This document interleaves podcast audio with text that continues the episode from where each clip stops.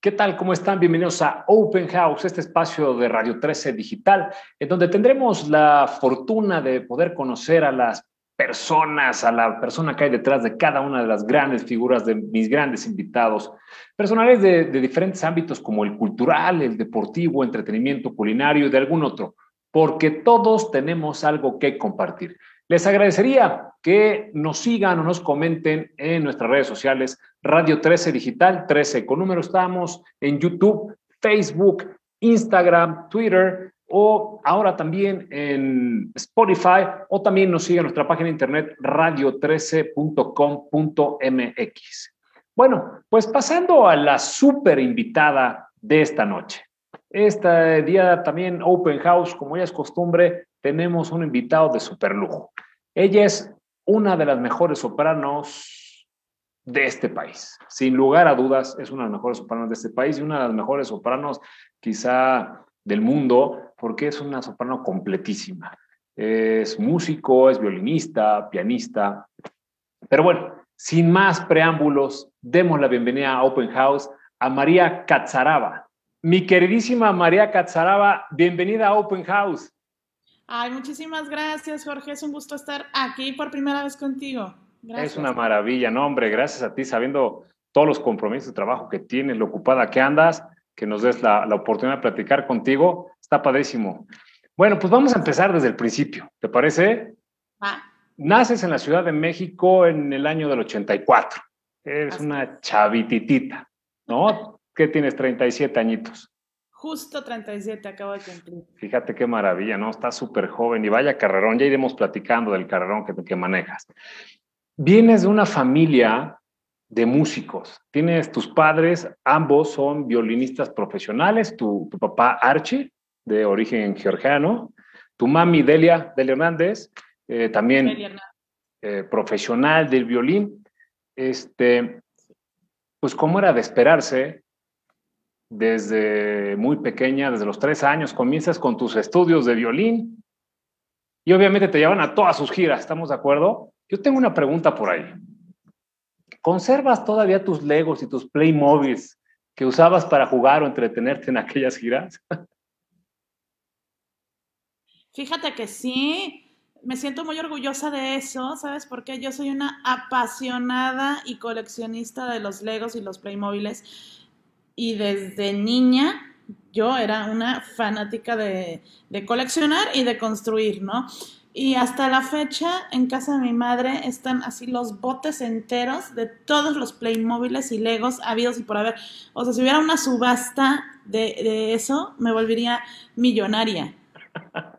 Qué maravilla. A ver, platícanos un poquito de tus papás. Ellos, este, son eh, violinistas profesionales, son músicos profesionales, estudian en la Orquesta Sinfónica Nacional, ¿estoy en lo correcto? Así es. Sí, sí, sí, ellos se conocieron justo cuando se formó la Filarmónica de la Ciudad de México en los años 70, 72 por ahí, eh, gracias al, al, maestro Fernando Lozano, que fue el creador de la Filarmónica de la Ciudad de México. Y en esa filarmónica, la mayoría eran de la Unión Soviética. Entonces, pues evidentemente eh, era como 10 mexicanos y el resto eran de la Unión Soviética. En esa tanda iba mi padre. Gracias a que mi mamá pues estudió en, en Kiev su posgrado de, de, violín, pues hablaba el, el, el francés, ¿eh? el ruso hablaba el ruso y fue así como se pudieron comunicar y pues ahí surgió la, la, gran historia de amor. De hecho, siempre el maestro Fernando Lozano, cada vez que me lo encuentro, me dice, gracias a mí naciste tú, me debes la vida.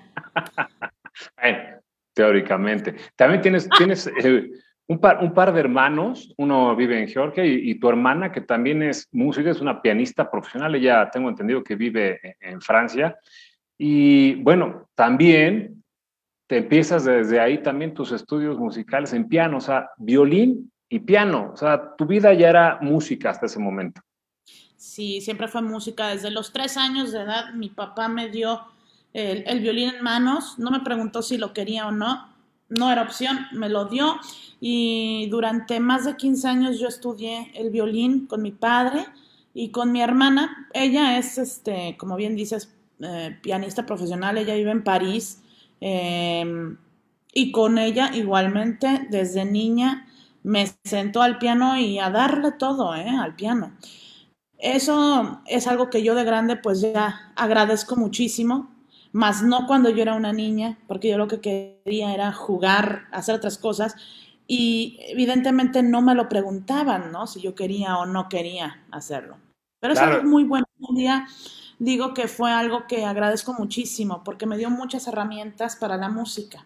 Claro, es, es, es lo que pasa luego con, con, con, los papás, cuando te obligan a hacer algo, lo acabas odiando o, como, como en tu caso, afortunadamente lo aprovechaste al máximo eh, por lo que te dedicas eh, a, a, la fecha, ¿no? A ver, Llevabas años de preparación musical, bien lo dices, desde los tres años, hasta los 15, 20 años con, con, con los instrumentos, pero en realidad tú querías ser cardióloga. Sí. Tú querías ser médico. Cuéntanos esa.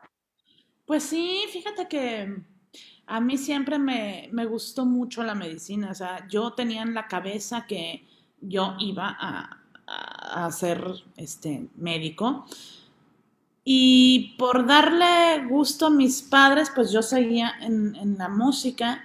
Sin embargo, un día, pues me hice ya la, preparatoria, incluso la encaminé para terminar en, en, ciencias y todo esto, ¿no? Y luego hice el examen a la Universidad Nacional y me, me, quedé. Entonces, para mí fue de Dios mío, ya me quedé, ya la hice. Y yo estaba feliz Feliz, feliz, feliz. Y este. Por ahí hay una anécdota, ¿no? Que, cuéntanos qué te dijeron tu papá. Sí, este, pues voy con mis papás, este, feliz. Y les dije, ya me aceptaron en la, en la universidad, por fin mi sueño hecho realidad, ya la hice. mis papás pusieron el grito en el cielo, literal, me dijeron, ¿qué? O sea, fue de, de telenovela, ¿qué? O sea, no lo puedo creer, estoy súper decepcionada de ti, María. ¿Cómo es posible? Toda la vida en la música y lo echas a perder con, este, con la medicina. Te vas a morir de hambre siendo médico. Y yo siempre digo, Dios mío, siempre es en lo contrario, te vas a morir de hambre siendo músico. Y a mí me dijeron, te vas a morir de hambre siendo médico. Y eso sí, lo peor es que no me, no me tardé tanto en que me cambiaran de opinión, ¿eh? Dije, pues puede ser que sí, mejor me quedo en la, en la música. Afortunadamente para todos nosotros. Bueno, y es cierto lo que cuentas. Eh, quería que contaras esa anécdota porque siempre es al revés. Indudablemente con, con tus colegas que han pasado aquí, que la mayoría son amigos tuyos, siempre es, no estudies música porque te vas a morir de hambre. Y ve, aquí fue al revés, tus padres músicos, y estás a morir de hambre siendo médico, ¿qué te pasa? Qué chulada. Pues fíjate, no estabas tan mal para el tema de, de estudiar cardiología, porque pues estabas, ibas a componer corazones y ahora pues alegras corazones y compones corazones y almas con, con, con tu arte, ¿no? No estabas tan mal. No estaba tan mal, ahora lo tomo como bien me dijo una vez un médico, este, nosotros somos los médicos del cuerpo, pero ustedes los artistas son los médicos del alma y de verdad eso siempre se me quedó marcado, tatuado en mi corazón, en mi cabeza y así ahora lo veo, ¿no? Y tiene razón. Qué chulada, ¿no? Es, es increíble. A ver, entonces, ¿quieres huir de, de, de, del violín? Llega un momento en que dices, esto no es lo mío, y encuentras en el, en el canto la salida. Pero, pero a ver, pero primeramente no, no es en el canto operístico, sino admirabas a Ana Torroja, ¿estoy en lo correcto? Por ahí empieza el gusto del canto. Sí, sí, sí, sí, totalmente. O sea, el grupo español Mecano, Mecano. Era, y es mi adoración. Gracias al, a, al grupo este, es que yo me dediqué a la cantada literal, ¿no? Porque yo de cierta manera siempre buscaba un poco huir del violín porque yo no me imaginaba siendo violinista, sinceramente. Aunque sí lo toqué profesionalmente años. Pero yo decía, es que esto no es para mí, Dios mío, ayúdame, dame una salida. este, y yo pensaba, bueno, algún instrumento que tenga que ver con la música y que sí me guste, pues cantar. Entonces, me acuerdo incluso que tenía el pelo largo y todo de niña, eh, me lo corté como ella que lo, en esa época lo tenía así, está en Roja, ahí voy y me lo rapo todo. y, y, este, dije, pues yo quiero ser así, yo quiero ser como Ana Roja. y ahí voy. Entonces, este, me, me, metí a clases de canto con Rosario Andrade, que fue mi primera este, maestra de canto, que ella es una grandísima soprano mexicana de los años 80, donde tuvo una carrera muy fuerte en Europa, incluso cantó en el Met varias veces. Este, y ella eh, fue mi maestra de canto de los 15 a los 17 años. Pero al inicio yo decía, bueno, voy a estudiar, pero simplemente para para tener un poco de técnica y saber cómo mover las cuerdas y tener este, una técnica sana para el pop. Y la maestra siempre me insistía, María, es que tienes una buena voz para la lírica, ¿no, no te gustaría realmente meterte a la ópera? ¿Para la qué? para, la ópera, ¿qué es eso? La lírica.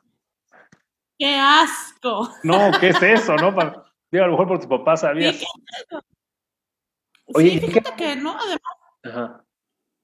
No, o sea, iba a decir que mi, mi experiencia, mi educación era más bien sinfónica, no de ópera. Porque yo me acuerdo incluso que la primera ópera que yo escuché fue a los seis años y era una traviata en Bellas Artes con Verónica Villarroel. Pero pues yo no sabía quién era Verónica Villarroel a los seis años y yo no sabía qué era la ópera, así de sencillo. Entonces me acuerdo que yo decía, pero ¿qué es esto? Dios mío, ya me quiero salir de aquí yo estaba allá en el gallinero, hasta arriba. En eh, Gallola. No podía ni salir. Yo no, me quiero salir, no entiendo nada. Eh, entonces, normal, sabes que yo entiendo mucho cuando la gente llega a decir eso, ¿eh? o los niños de, ya me quiero salir de aquí. Yo misma soy este, una persona que lo vivió y es natural, es normal, es humano que pase eso. ¿no? es, que va el, el amor hacia esta, hacia esta carrera. Qué padre que lo comentas, porque también eh, con, otros de tus colegas siempre decía que yo les, eh, pues, les hago el comentario a, nuestro público que se den siempre la oportunidad de escuchar el tipo de voces como las de ustedes, que, bueno, un instrumento en vivo es impresionante, pero eh, la voz humana es indescriptible, lo que, y más los grandes como, como tú, que te hacen sentir y vibrar eh, en sentimientos, eh, hacerlo en el teatro es, es impresionante. Pero, como bien comentas, no hay que darle una oportunidad, creo que hay a veces que darle varias, ¿no? Varias, totalmente. Fíjate que para mí, y de verdad, yo invito al público siempre que, que nos escucha, que sí se den una oportunidad, una y otra y otra, porque es un género que a veces cuesta trabajo, pero cuando le tomas ese amor, cuando descubres todo lo que tiene, ya no lo quieres dejar y es adictivo. Entonces, eso es lo que a mí me pasó. Se volvió adictivo para mí el descubrir lo que hace una voz, dos cuerdecillas de este tamaño, todo lo que puede generar magia, poder, este, sonidos sublimes, ¿sabes? Las historias. Yo creo que es uno de los géneros más cercanos al cine y, es por ello que yo siempre les digo a las personas, dense más de una oportunidad para verlo. Estoy de acuerdo contigo porque puede ser que, digo, tú estabas muy chiquita, te tocó ver la Traviata, que pues bueno, no es tan compleja, digámoslo así, pero imagínate tu primera vez que vayas a ver este, Wagner, sácatela, no vuelves nunca, ¿no? Porque nunca. no vuelves nunca. Entonces, tienes razón, porque a lo mejor te toca Elixir de Amor ¿eh? y dices, ah, pues no está tan mal. También depende con qué vayas. Exacto, exacto, tienes toda la razón. Oye, ¿en qué momento, a ver, pasas de torroja, del pelo cortito, de, de pues yo quiero cantar, a que digas, oye, esto de la lírica, sí, de ópera, ¿qué, qué onda? ¿Cuándo dices, oye, me gustó? Pues mira, justamente cuando yo, como, a la, como al año de estar estudiando con la maestra Rosario Andrade, empecé a descubrir los agudos. Eso fue algo que a mí me apasionó mucho porque dije, wow, mi primer agudo, wow. Y empecé a llegar a más agudos. Dije, esto, esto es fascinante, ¿no? Y... ¡Qué envidia! Sí, no, no, no. Y, y este, fíjate que el primer concurso que hice en mi vida fue el Francisco Viñas, que está ahí en Barcelona. en, el Liceo de Barcelona. Yo dije, pues me voy a ir para allá, este, quiero ver a ver qué pasa. Y yo decía, bueno, evidentemente yo no voy a ganar porque estoy además muy chiquita, ¿no? Pero quiero conocer Barcelona. ¿Qué año era? Pues yo tenía 19 años y ahora tengo Uy, 17, sí. pues 18 No, años atrás, ¿no? perfecto, sí, sí, sí, sí. No, bueno, súper chiquititita. Chiquita. Entonces me acuerdo que ahí estaba 2003. 2002, 2003 por ahí fue. Y de, de hecho ahí estaban grandes artistas que hoy son muy famosos, pero en ese Así. entonces no. Hasta estaba Javier Camarena. Ah, qué buena onda. Justo en esa época, eh, los dos llegamos a la final. Y sabes que es que para mí fue tan mágico llegar a la final. Dije, ay, wow, pues igual y sí sirvo un poco en esto, ¿no? Y, y me acuerdo que me dio un premio este maravilloso tenor Carlo Carlo Bergonzi. Y dije, bueno, pues yo creo que sí vale la pena que me siga este, quedando en este género. Y fue eso un incentivo muy fuerte para mí. El, el premio que me dio Carlo Bergonzi. Pensé, pues igual y sí vale la pena quedarme en esto. No Y cabe duda. como me enfoqué y me quedé en ese mundo maravilloso de la ópera. Qué increíble historia. No, y Carlo Bergonzi, bueno, para los que no lo conocen, fueron los tenores más importantes y más renombrados de las épocas de los 50, junto con Giuseppe Di Stefano, con eh, Del Mónaco y, y un poquito después Franco Corelli, pero pues en las glorias también de la Calas y Kurt Baum y el número de cantantes de aquella época eran famosísimos. Y Bergonzi, un verdiano, un tenor Puro. verdiano puro, eh, una maravilla, una voz La dulcesísima. voz verdiana.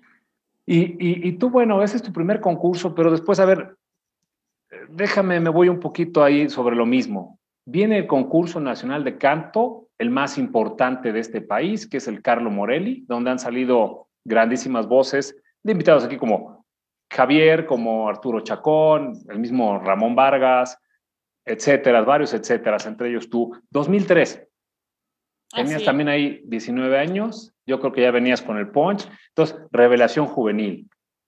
Lobo. la revelación juvenil. Pues sí, y fíjate que yo ahí me fui como el borras, ¿eh? Cantando la Bali y Madama Butterfly, porque yo todavía no sabía que, que se debía de cantar, en qué momento, ¿no? Y yo decía, ay, me encanta la Madama Butterfly, ay, me encanta la Bali. Así, así nomás, ¿eh? Y hasta eso que yo lo escucho y hoy, hoy en día digo, este, pues no estaba tan mal, o sea, no está tan mal, no, para ser jovencilla, este, yo creo que, ¿por qué? Porque la voz iba en- este, encaminada a ese tipo de repertorio, evidentemente era un sacrilegio estar cantando eso a esa edad, ¿no? Pero bueno, a Pero ver, era el área, quizá no era el momento, pero no era la ópera completa, era el área, está bien. para completa, pero la verdad es que dije, bueno, pues vamos a ver, total, me gusta. Yo muchas veces, Jorge, hago eso, porque me gusta lo hago y no me pregunto más cosas, no, no ahundo tanto y prefiero hacer las cosas y no arrepentirme de no, o sea, ¿sabes? Arrepentirme después de no haber hecho las cosas. Entonces, eh, eso me trajo muchas cosas buenas. Gracias a ese concurso conocí al maestro eh, Ramón Vargas, eh, alguien que me ayudó muchísimo en mi carrera, muchísimo. A él le debo mucho, gran parte de lo que formé en mi carrera. Tenorazazo, un tenorazazo que también fue invitado aquí en Open House y bueno, pues tuvimos un programa también muy bonito y, y como decíamos en su momento, pues el mejor tenor del mundo en su generación, sin lugar a dudas. Una chulada, aparte una, una bellísima persona. Luego, a ver, 2004. 2004, pues no sé esas, dices, a ver, pues ya entré en el 2003, pues ahora voy al 2004 a ver qué pasa. Después de hacer la revelación juvenil, pues 20 años, ahora tercer lugar. Sigues con paso firme. Ay, ¿cómo fue la experiencia? Tercer lugar y compartido, yo dije, ¡ay! ¡Oh, ya! Este, pues ahora más me voy a este, preparar para ver si el siguiente, a ver si ya gano. ¿Y qué pasó? 2005, primer lugar. Punto. Ya dije, vaya, vaya hasta que se me hace ganar algo en la vida. Este, sí, y gané con este, la- el área del veneno, la Julieta, que ha sido el rol más importante de mi carrera, la Julieta que me abrió muchísimas puertas. Entonces, eso siempre me trajo mucha, mucha fortuna, mucha suerte. Pero fue De, de Romeo y Juliet de, de Gounod.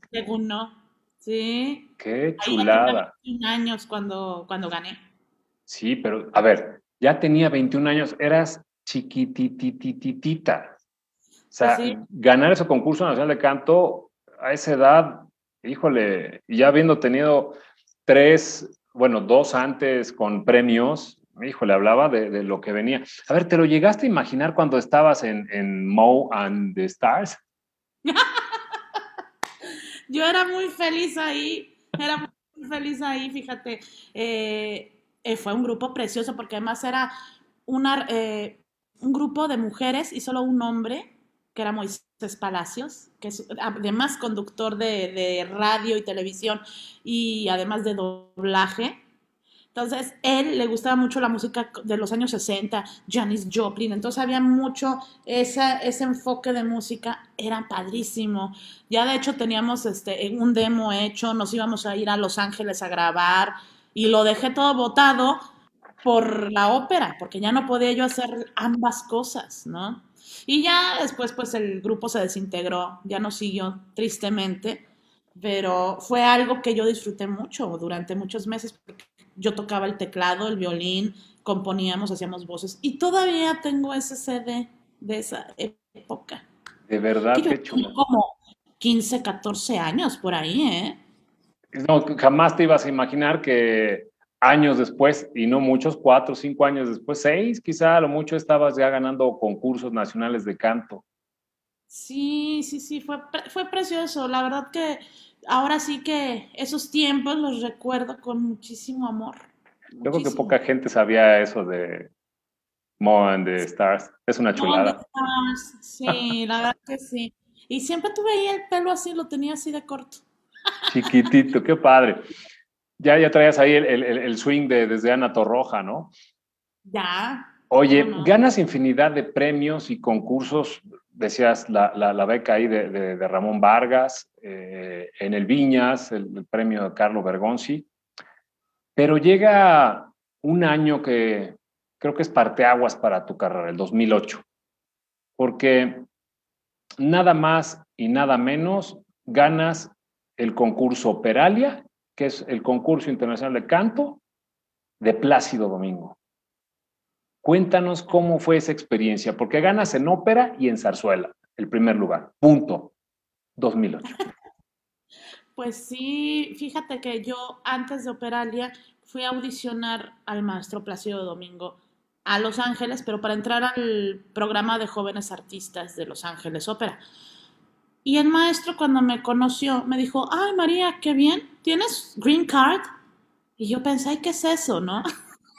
No, no tengo nada, maestro. A duras penas tengo mi visa de turista. Este, y me dijo, pues, ¿sabes qué? Yo quiero que entres a mi concurso de Operalia y, me gustaste muchísimo y ya estás dentro en la Ópera de Los Ángeles. Y yo, ay Dios, gracias, gracias, gracias, qué fabulosa noticia. Entonces, ¿sabes? Puros incentivos eran para mí porque durante muchos años yo dudaba, yo dudaba, siempre tenía como un pie fuera y de, de, de probar y, de dudar de, ay, ¿será que sí estoy haciendo bien en la ópera o mejor me salgo y hago otra cosa, ¿no? Entonces siempre como que la vida me iba poniendo de nuevo en el carril de, no, quédate en la ópera, por favor. Ese fue otro. Entonces me fui, mandé mi CD, me admitieron en Operalia y me fui a Quebec. Pero, ¿sabes qué, Jorge? Yo también igualmente, yo no pensaba que iba a ganar algo. Si acaso pensaba zarzuela porque soy mexicana, ¿no? Latina. Y me dicen, ay lucero, que por esa personita me derrite yo me muero, me muero, me muero. Que por esa personita me derrite yo me muero. Y me dicen, ay lucero,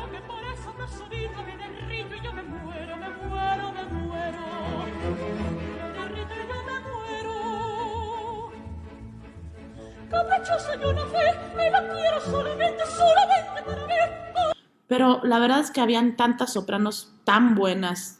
Yo era la más chica otra vez. Habían sopranos wagnerianas, habían sopranos verdianas, una que cantaba, una rusa que cantaba este Ritorna Vincitor de la ópera de Aida y decía, bueno, ¿yo qué tengo que estar haciendo aquí con ella? Yo soy un cero a la izquierda, así yo me sentía, ¿eh? Y pues voy pasando y pasando las eliminatorias hasta que llego a la final y dije, wow, no puede ser, no puedo creerlo, Voy a, voy a cantar como si fuera la última vez que canto. Lo, yo me acuerdo que lo dejé todo en el escenario, todo, todo, todo. yo creo que jamás en mi vida había dejado tanto como ese día. Y cuando me, el maestro Plácido nombró el premio de zarzuela, se me doblaron las piernas y de la emoción fui por mi premio y me desconecté del concurso y él seguía diciendo los nombres de los siguientes, bla, bla. Yo me fui a Hawái, ¿eh? Dije, ay, wow, ¿qué voy a hacer con este premio? Y de repente cuando llama para los nombres de, de ópera y nombra el mío, en el video yo creo que hasta se ve cómo se me doblaron las rodillas todavía más. Dije, no puede ser. Y se lo dije al maestro, no puede ser. Y él me dijo, sí, sí, hija, sí puede ser. Yo no, no, o sea, no lo podía creer. Y ese fue otro parteaguas en mi vida porque me abrió muchas puertas. Los concursos evidentemente no significa que tú ya estés listo y terminado, ¿no? Simplemente son incentivos para demostrar y ayudar al joven cantante a que siga adelante, a que se siga perfeccionando. Y así fue. Eh, me abrieron muchas puertas, pero yo siempre fui consciente de lo que me faltaba y de lo que ya tenía también. Pero es, fue algo muy importante en mi carrera ese premio. Increíble. Qué increíble. Ahorita yo creo que voy a poner algo de, de algún video para que el público disfrute de aquel Operalia.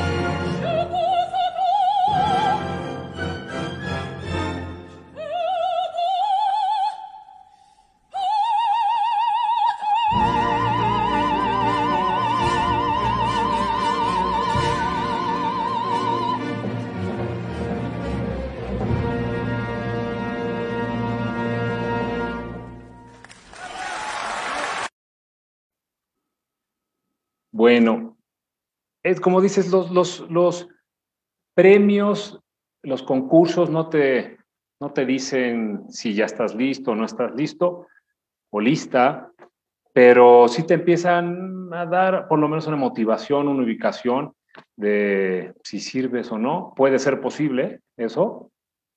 Por supuesto que sí, o sea, sin duda un concurso te da la certeza de que estás en la carrera correcta, ¿no? Pues por algo te premian.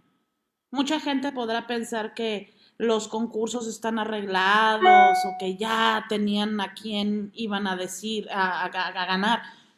Yo no lo sé, pero en mi caso pongo las manos al fuego que mis premios jamás fueron este, antes ya arreglados. Porque yo sé que también mucha gente puede llegar a pensarlo y lo pensó de mí. Entonces, lo que sí es segurísimo es que de mí fue al menos una sorpresa y, sin duda los concursos sirven muchísimo, incluso en la seguridad de un, de un ser humano, en hacerte creer que sí estás en el lugar indicado.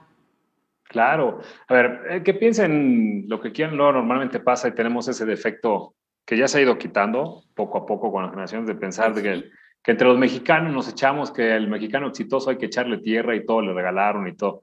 Bueno, pensarán lo que quieran, pero los premios ahí están, ni modo que arreglaran también el Viñas y arreglaran ahora tu, toda la carrera que tienes. prácticamente imposible de arreglarlo, ¿no? A ver, has cantado en los escenarios más importantes del mundo. Digo, puedo mencionar el Liceu en Barcelona, el Covent Garden de Londres, Scala de Milán. Y bueno, muchísimos etcétera. Has cantado con artistas como bueno, Bocelli, ¿no? que pues, eh, operísticamente es más crossover, pero bueno, es una personalidad importantísima a nivel mundial, mucha gente lo conoce. El gran Plácido Domingo, que bueno, es decir ópera, yo casi, casi el significado de ópera es Plácido Domingo. Netrebko, Vargas, este, Arturo Chacón y bueno, también varios artistas de, pues, de tu misma categoría que están en la élite mundial de la ópera y, y es por algo, ¿no? no como dices, ahí cómo te lo regalaron estar en esa élite, en esos escenarios y, con, y cantando con ese tipo de colegas. Sí, pues no. Eh, la verdad todo ha sido en base a muchísimo trabajo, mucha disciplina, mucho tiempo, eh, dedicación, la verdad. Eh, porque no solo es cantar. Yo siempre he dicho que también se requiere de una, una base sólida musical, ¿no? Una cosa es ser cantante y otra es ser un músico. Entonces, yo aplaudo mucho cuando un cantante también toca algún instrumento, sea cual sea, pero enriquece mucho ese bagaje musical, te ayuda a profundizar mucho más en un, en un contexto meramente este, musical que es tan importante, ¿no? Entonces, pues sí, a base de, de mucho trabajo y, y, mucho que le debo a mis padres, eh, toda esta parte. Sí, a ver, tú lo has dicho, e-, eres un músico que canta, ¿estamos de acuerdo? Músico que canta, pues sí. Digo, porque pues sabes, sí. Eh, a ver, tantos años de estudiar violín, tantos años de estudiar piano, que ahora, bueno, quizá el violín no lo toques tanto, pero el piano es pues, casi, casi el pan de todos los días contigo, ¿no? Para el repaso de óperas y todo eso, ¿no? Es tu, es tu compañero. Qué fortuna que pudiste. Es mi mamá. Sí, cómo no. El, el, piano sí lo agradezco especialmente porque es el instrumento que más necesita un, un cantante, así es que buenísimo tenerlo ahí. ¿Y lo tocas bien? Lo toco bien. Tuve la suerte de estudiar muchos años con mi hermana y me daba zarpazos ella. Era muy estricta, así es que sí aprendí el piano bien, tanto como el violín. Entonces, estaban a la par, porque los estudié muchos años. Qué chulada. Oye, y la voz cambia. Tú empezaste eh, muy jovencita. Me imagino que tu repertorio tu repertorio era diferente porque ha habido un cambio. ¿En dónde, en qué, en qué, en qué lugar se encuentra tu voz ahorita, María? ¿Dónde estabas y en qué, y en qué está ahorita tu voz? Pues yo eh, inicié mi carrera como una soprano lírico ligera, ¿no? Entonces yo cantaba mucho la Gilda, Puritani, mmm, Sonámbula, todos esos, este, Lucha di todos los roles de coloratura, yo los canté y muchos años, muchos, muchos, hasta los... El elixir por de amor, también por ahí algo, ¿no? El elixir de amor con el maestro Ramón Vargas, también lo canté.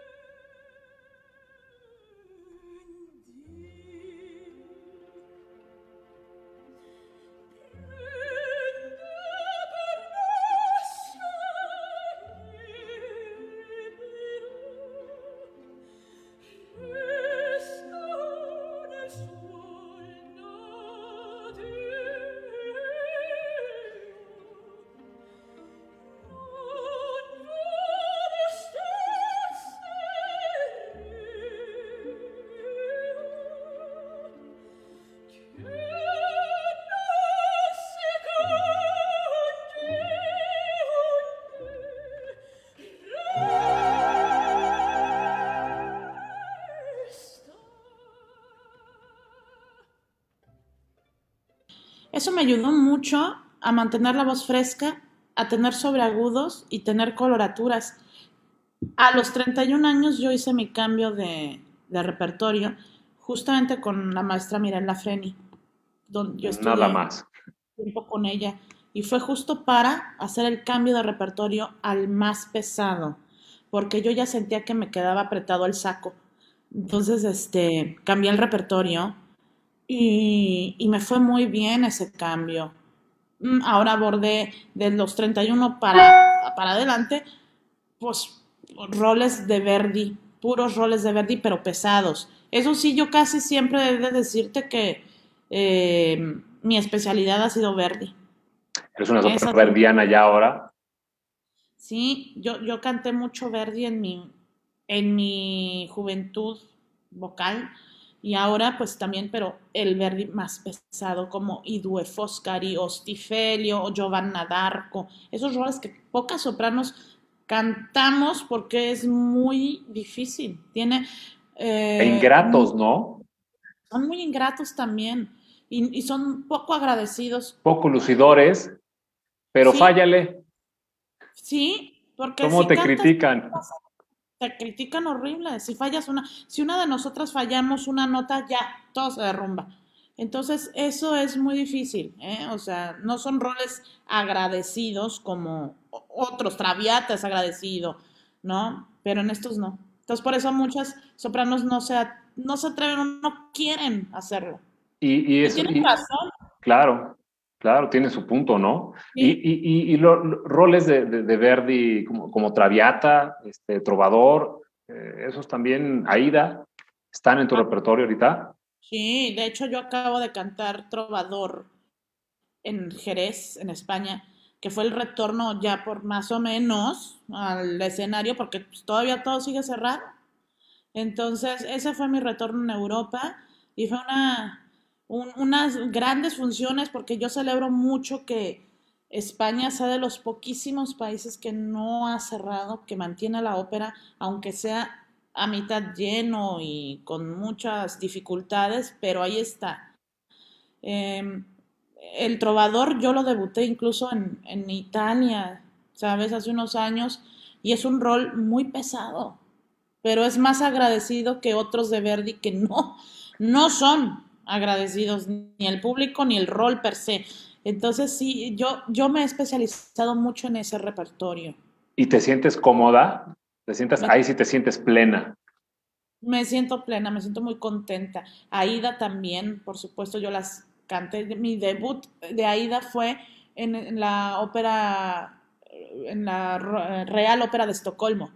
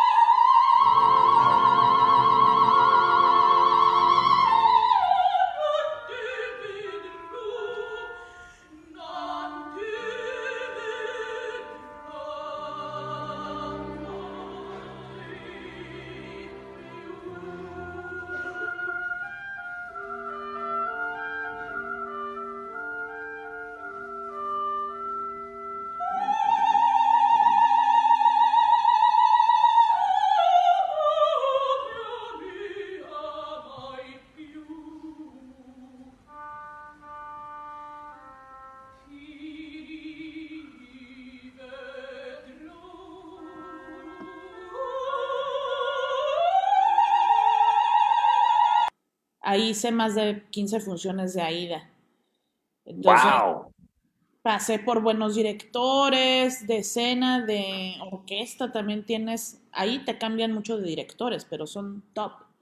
Este, entonces, pues ahí ya hice mi debut, luego lo canté en Austria, se hizo una película que todavía no sale, este, de AIDA, moderna, entonces, em, eso es básicamente lo que yo estoy cantando o el Hernani, Átila, em, esos son roles que se montan muy poco, ¿eh?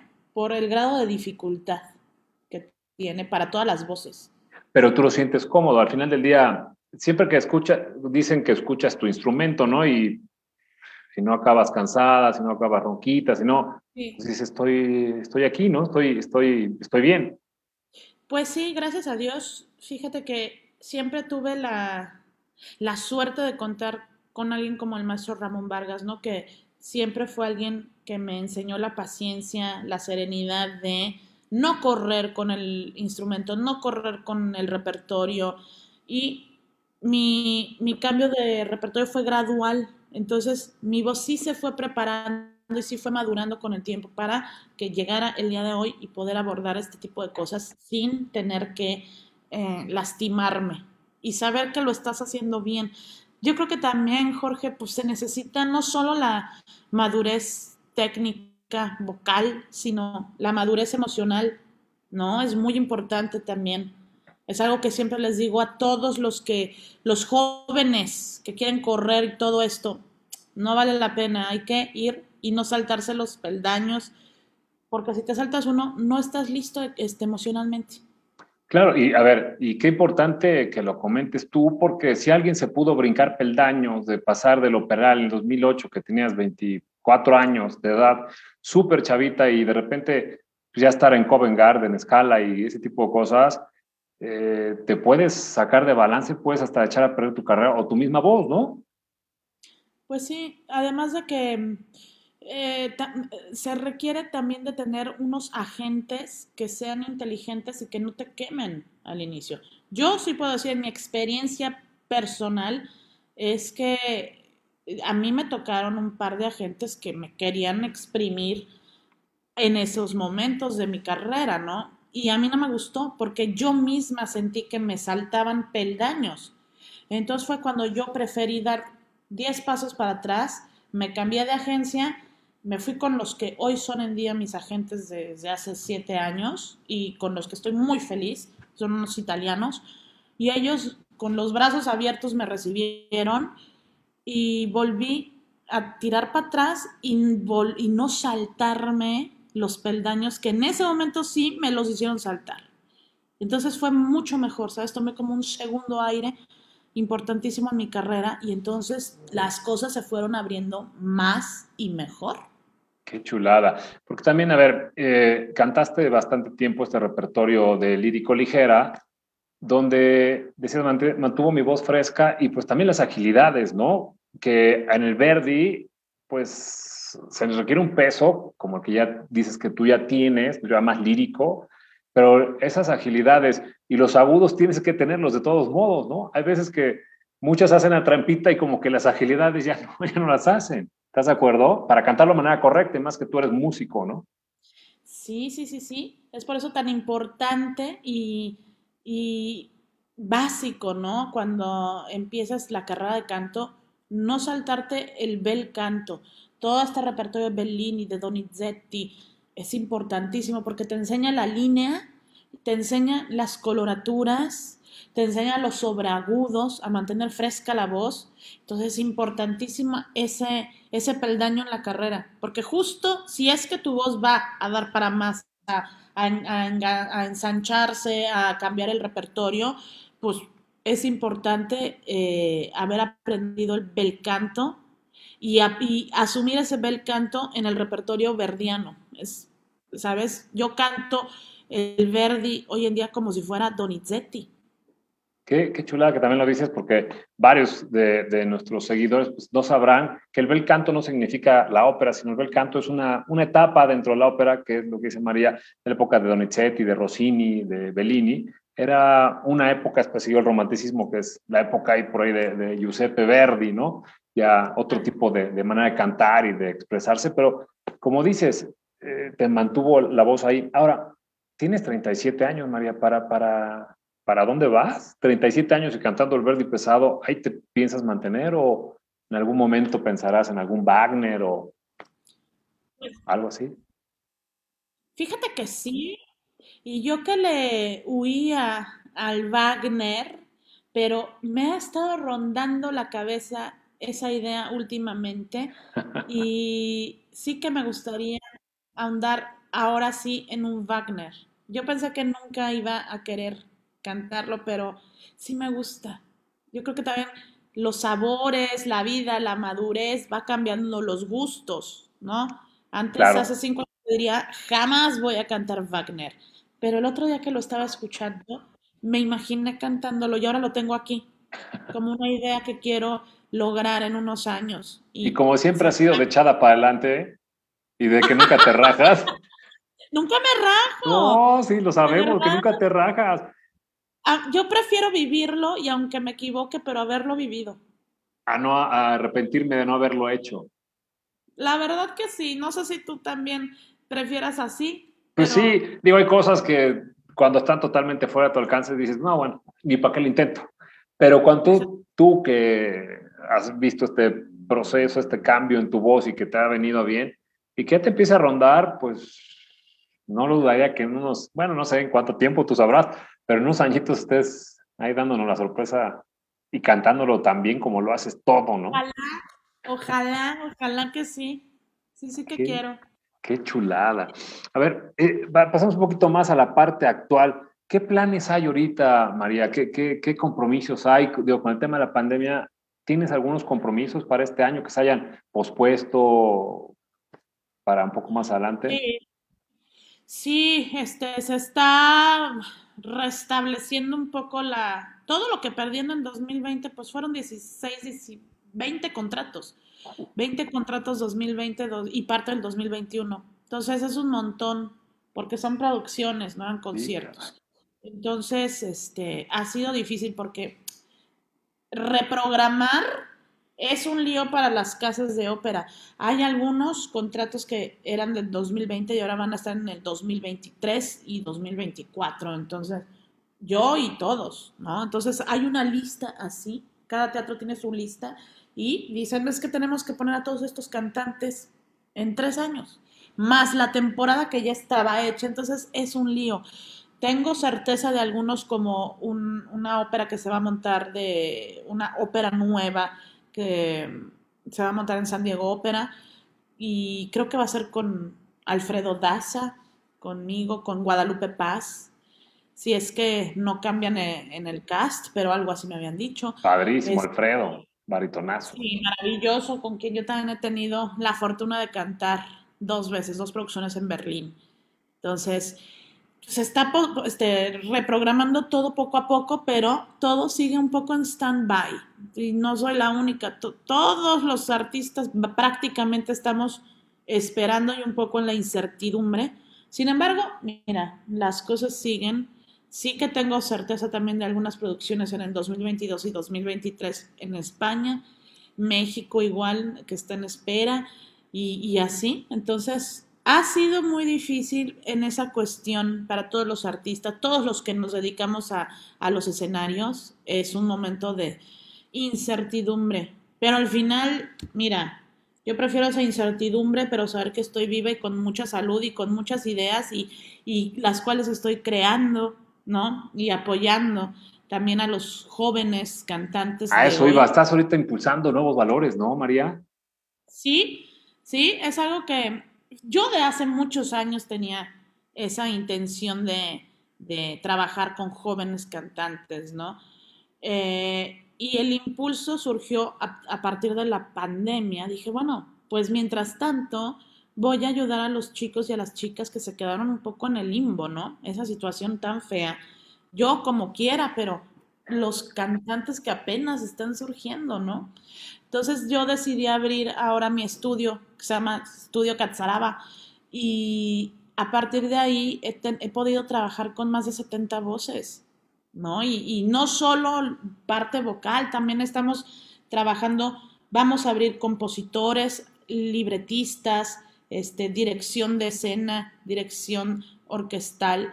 Entonces, yo sí lo quiero eh, formar para que en un año o menos sea una ópera estudio, pero además con toda esa parte que no todas las óperas estudio tienen, o, ¿sabes? O sea, esa parte de los guionistas, los libretistas, los compositores, saber que los compositores cómo deben trabajar las voces, porque también suele suceder que no saben escribir para la voz y ves una, una partitura y dices, Dios mío, ¿y cómo lo voy a cantar? ¿O quién lo va a cantar? ¿Quién lo va a cantar así, no? Entonces, esas cosas son las que eh, vamos a trabajar. Y me da mucho gusto porque yo normalmente me enfoco más en las voces femeninas y eh, me da mucho gusto que se haya unido a, mi estudio el maestro Genaro Zulbarán, especialista para las voces masculinas. Buen ¿no? un grandioso barítono, una carrera de primera. Entonces, pues ese es, otra, otra maravilla. Y también contar con la maestra Verónica Villarroel, que también se unió a mi estudio, la maestra Rocío Tamés, que es una gran pedagoga y una excelente mezzosoprano mexicana, regia. Este, entonces, ya, ese es un, un modo que me gusta ahora mismo, tener la, la certeza de que aunque ya la carrera se está reactivando, pero el estudio Catzaraba se queda. porque a mí me, me nace esa pasión por, por, el, por la enseñanza. Entonces, creo que vale mucho la pena y los chicos este, necesitan esa parte de un artista que esté activo y que les ayude también. Qué increíble, como pues, regresa un poquito como alguna gente que te llegó a ayudar en aquellas épocas, pues, qué increíble que hagas lo mismo y bueno, tan bien armado y con tanta personalidad de, de pues, ahora sí que no son improvisados, todos tenían unas carreras importantes, ¿no?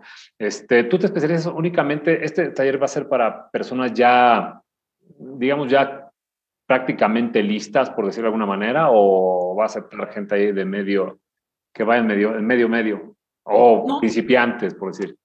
Tenemos desde principiantes, medios y también tenemos los avanzados. Ok, ¿dónde me apuntó?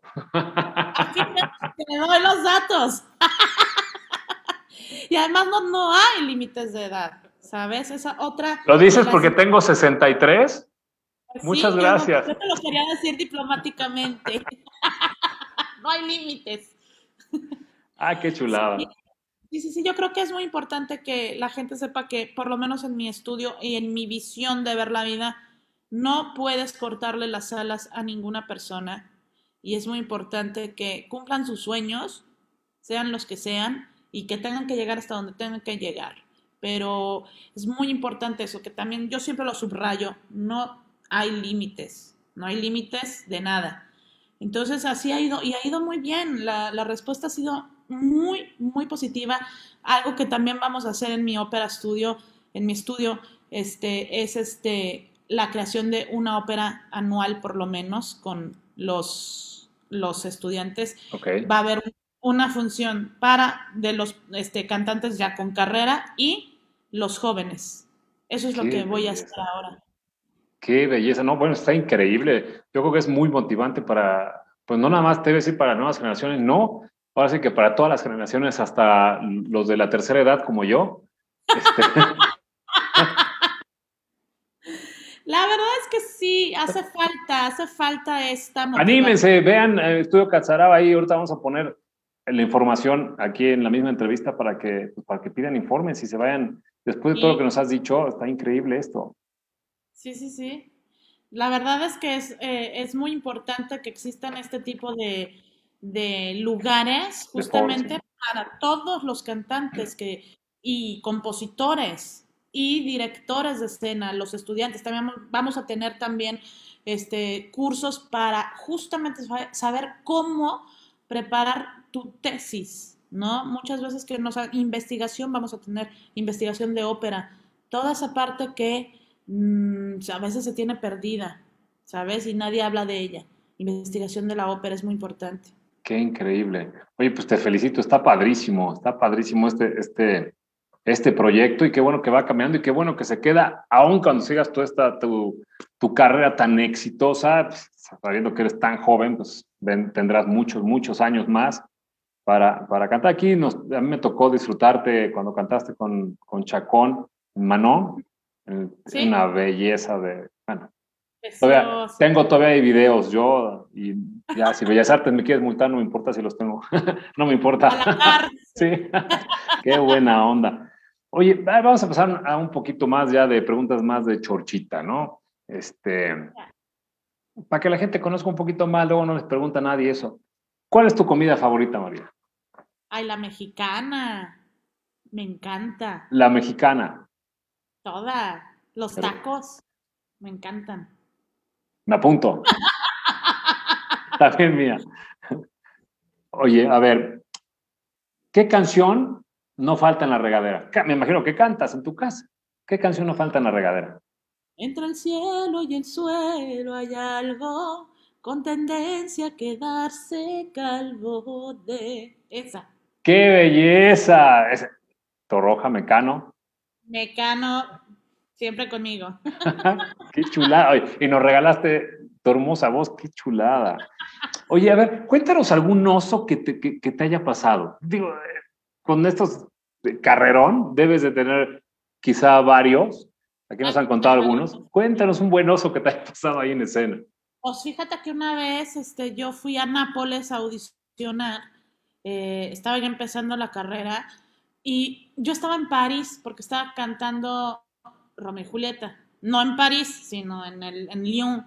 Pero pues me quedé una noche en París, armé mi ropa de audición, la doblé en una mochilita y viajera así, backpack, y me voy para Nápoles.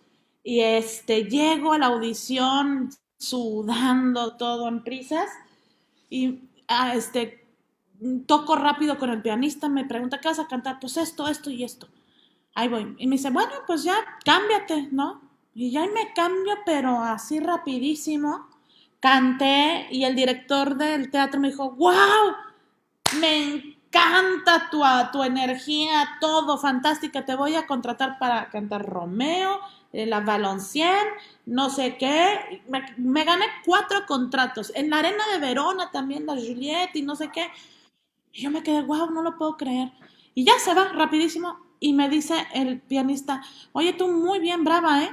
Pero la próxima vez no te tomes dos minutos para cambiarte, ¿eh? porque te pusiste toda la ropa al revés, está al revés tu ropa. Yo dije, ay, no, ya, el fin de mi carrera.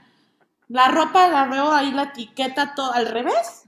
Y en la falda al revés, dije, ay, no, ya, qué oso, esto me va, se va a acabar mi carrera con esto después. es oso, yo me quedé mal como seis meses. sí. Qué chulada. No, creas, no tampoco es que haya yo hecho osos, ¿eh? Pero ese es el más. Qué belleza, ya me imagino.